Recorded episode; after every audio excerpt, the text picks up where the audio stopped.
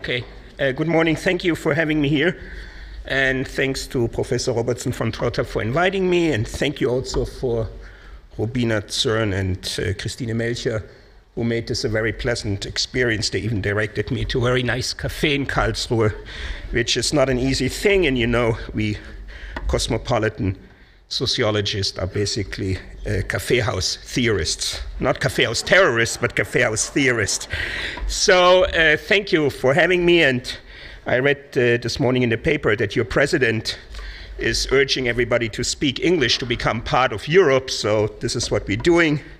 And this uh, conference is probably also a little bit of a contribution to European integration. And since everybody likes to play devil's advocate, I'm going to play the other way around. I'm going to play God's advocate in this paper. And I think that he doesn't really have that many advocates. And I hope I can make a case. So let me start with a question Is it really true, as some critics claim, that there is no reality that deserves the title of Europe? That it is merely an idealized form for an elitist illusion that does not stand up to critical questioning?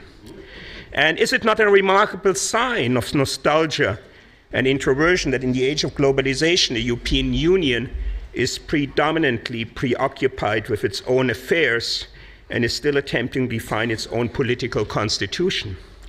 And this is even more confusing if we take into account that the attempt to what I call to cosmopolitanize Europe was launched after the Second World War in a politically conscious act as an antithesis to a nationalistic Europe and its physical and moral devastation.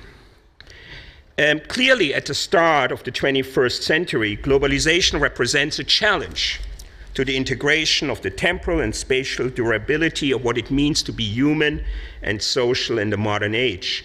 Its history and borders still the only forms is history and borders the, still the only forms of social and symbolic integration, is my question. And this begs another question if territorial, geographical, and political distinction, like Western or Eastern Europe, or like the West or the East, make it all sense in our day and age. I would like to argue that in the age of globalization, a possibility opens up where cultural and political self images can be reduced neither conceptually nor empirically to a territorially fixed space and viewpoint. And there's a small paradox at work here.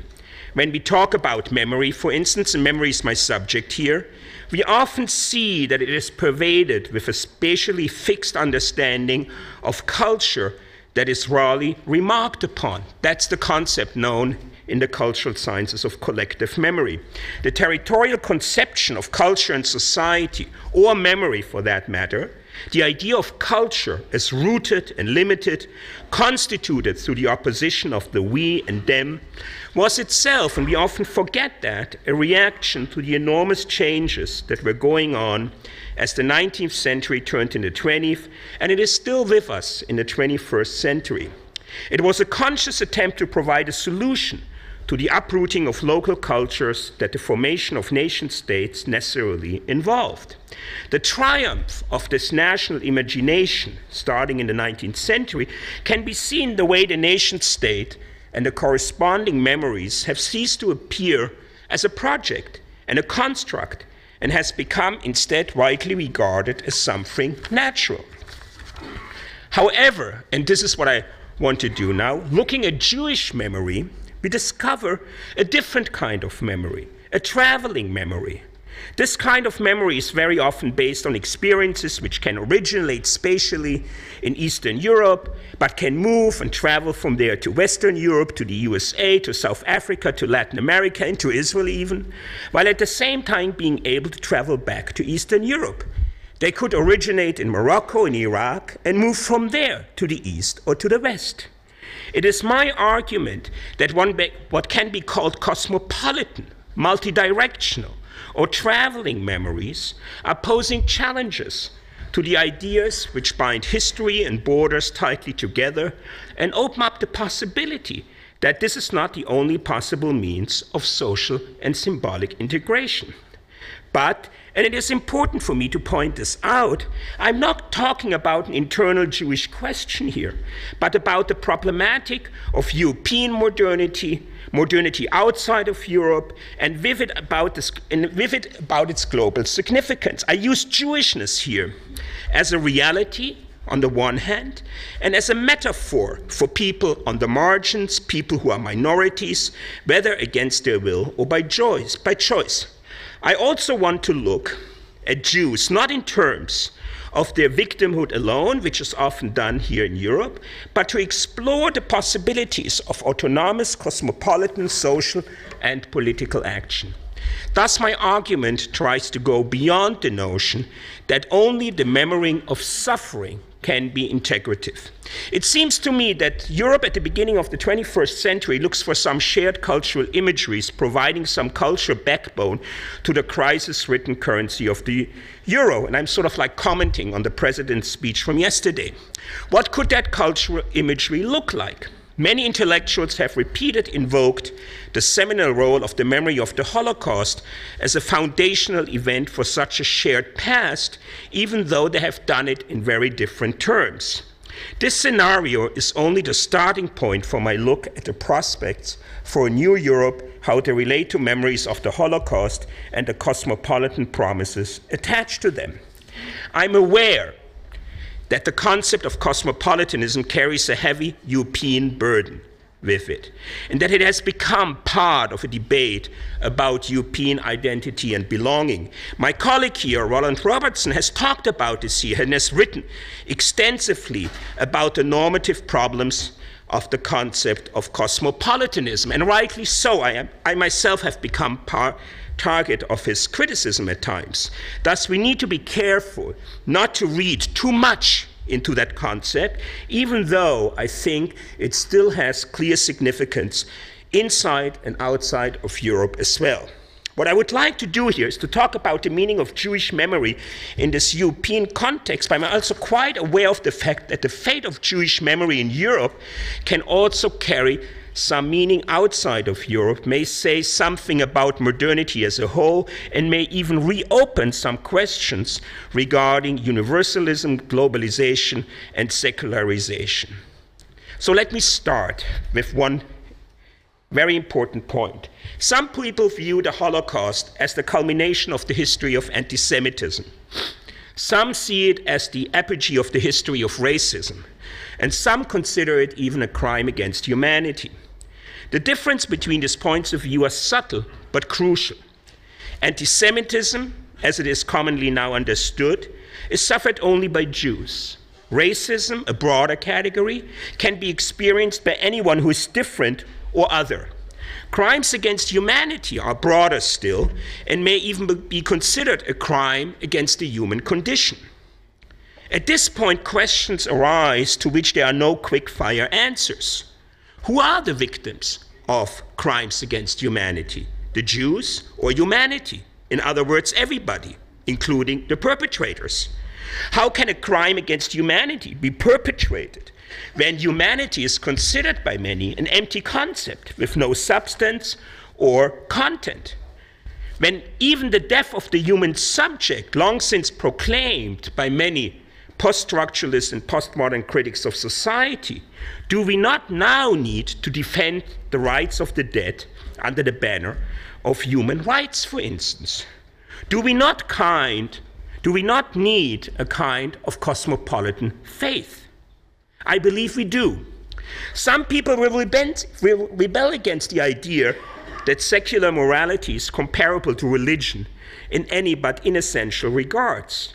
So long as there's no reference to God, it is thought, we cannot be talking about religion. But this is not true in my view. What makes a secular morality religious is that it rests on faith. At the bottom of it is a set of unquestioned and unquestionable certainties. For example, that equality is good, that democracy is good, that compassion is good, and that suffering is bad. Why do we know these are true? We just do. In other words, we believe it on faith. And this faith defines who we are. If someone declares these ideas are nonsense, we are personally offended and easily outraged. What do I mean? I mean values that are emotionally engaging, that connect, that descend from the level of pure abstract philosophy into the emotions of people's everyday lives. It is by becoming symbols of people's personal identities that normative cosmopolitan philosophy becomes a political force and a social reality. And it is by embodying philosophy in rituals that such identities are created, reinforced, and integrated into communities. But we still have not solved the pitfalls of normativity. I'm aware of that. So far, so good. So, what I will try to argue here is against the paradoxical results of a European cosmopolitan model based on a universalized understanding of the Holocaust that does not take into account the particular experiences, in this case, of European Jews, even before they became victims.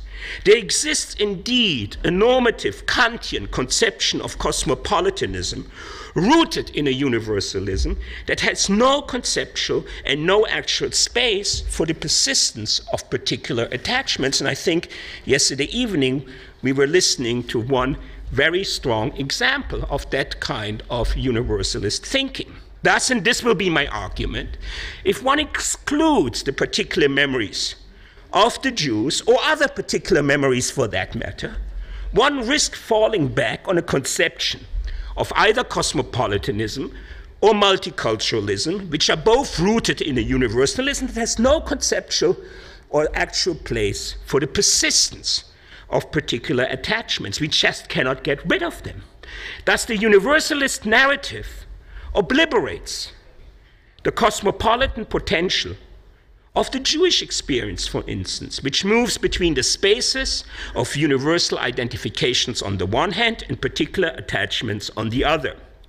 In addition, the universalist narrative does not leave any space for conflicts and irreconcilable differences in the interplay between memory and identity, which lies at the heart of the European project and not only there. Thus, what I want to do is to look, and this connects it to the talk we heard before, how people in civil society negotiate new forms of memory and move away from universalism in its neglect of particular experiences. That's what I would like to do is to give Jewish voices in a, in a, pol a political space in the European narrative, trying at the same time to transcend the division between Europe and non Europe. This also presents another historical version of cosmopolitanism, and at the same time, I think that uh, Roland's notion of globalism comes to mind here, alerts us to the cosmopolitan potential of the recognition of particularism could yield in the context of Europe's ethno-cultural religious diversity. By bringing Jewish experience into the equation, universalism and particularism cease to be mutually exclusive categories. A unified European memory should recognize that divided memories, a unified European memory should recognize that divided memories result inevitably from different experiences. And there's nothing wrong with divided memories or narratives. They are not noise in an integrated system. They do not need to be overcome and become united. Common narratives are not common in the sense that everybody would tell the same story. Instead, the recognition of the different narratives is the crux of the matter here. It primarily involves a kind of conflict ridden history in which various groups linked across national boundaries and cleavages seek to live the conflict without necessarily trying to overcome it in quest of a common narrative, without ever hoping to reach it. Consequently, we need a concept of the public we need a concept of civil society where divisions can unite and where indifference and even social distance can contribute to society's integration. One gets at times the impression that just when people talk of European expansion, they largely try to ignore the divergent historical memories of existing and prospective EU member states. And if they don't ignore it, they see it as something that prevents European integration.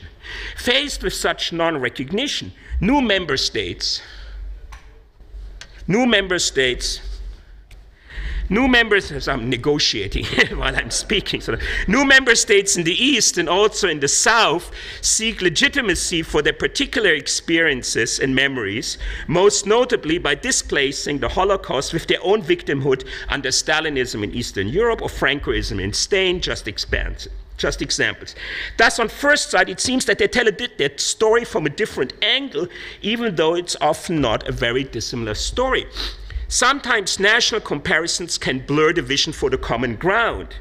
As the Western European presumption that narratives of the Holocaust would provide the foundation for shared European identity, see crimes against humanity, has clashed with the memory politics of post Stalinism, post Francoism, State imposed commemorative practices have become the subject of fiery debates. You know them, contributing to the renationalization of European memories, which in turn is, of course, divisive. Civil war victims in Spain, Jewish victims in Poland, victims of uh, Bolshevism in the Baltic states, victims of Stalinism, of course, they do not tell the same story. But they all tell a story of haunting and persistence of the past into present. They actually tell ghost stories. And if you agree with me that memory is about storytelling, we can definitely find common ground even as binary discourse celebrates Western universal post nationalism and condemns the persistence or return of ethnic, religious, or national particularism in large parts of Europe or anywhere else. And you would agree with me that memory activists are basically storytellers. I see that every time I do my research in Spain, when people sit around the exhuming the bones of Civil War victims, and they tell stories. They tell stories about their grandfathers, they tell stories about their grandmothers, they tell stories about the village in the 1930s and all that. In my opinion, the central problem with prevalent visions of Europe is they tend to denigrate all particularism as an affront to its post national vision of politics. However, more is at stake here. The deep politicized memory of the Holocaust, for instance, perceives of Jews as helpless victims alone, as respective citizens of various European states which were singled out by the Nazis for extermination. This is, of course, true, but it is not the whole story. There's another aspect to the European Jewish experience before the Holocaust which seems to play no role at all in the current politics of memory. And what I mean is that a central facet of the Jewish experience in affinity with the currency of cosmopolitanism in a global age is the diminishing significance of territorial attachments. Current manifestations of post national, multi ethnical, and transnational ties have long been an integral part of the Jewish experience. And clearly, and I want to make this uh, important point here so there won't be any confusion. Israeli and Jewish memories are not the same, even they do overlap at times. Israeli memories run along national lines and are much more similar to national contained memories as we encounter them, especially in Eastern Europe. Israel was just founded just as the new Europe was rising from the ruins of World War II. You know the story. And for many Europeans, the particular experience of the Holocaust has been dislodged from its historical context and inscribed as a universal code of suffering, which is, of course, not what happened in Jewish memory, and of course, also not what happened in Israeli memory. A striking example of that is how the memory of, Hol- of the Holocaust has, for instance, traveled to Argentina in its dealings with dictatorship in its aftermath. The report on the so called desaparecidos the ones who were disappeared by the dictatorship, is called nunca más, never again, nie wieder, directly borrowing the use of this term from the Dachau monument. And you know very well how much the German term nie wieder carries very particular sound. Argentinian artists like Julio Flores uses silhouettes to memorialize the victims of Argentinian dictatorship by consciously copying posters he encountered in Auschwitz. Through the use of Spanish, Argentinian memory is traveling back to Spain and influences Spain's own dealing of the past of the Civil War. That's how Holocaust memory is actually coming to Spain, not through Europe, not through January 27, but it's coming to Spain via Argentina and the mediated memory of there. These processes of traveling, multidirectional, cosmopolitan memories challenge the notions of divided European memories and provide a new point of view. By emphasizing the traumatic and subsequent therapeutic dimension of this process, the dividing line between perpetrators and victims, as well as distinction between historically specific specificities and universal applicability is, free, applicability is frequently blurred. So, I'm coming slowly to the end. Is cosmopolitanism based on Jewish experience at all possible?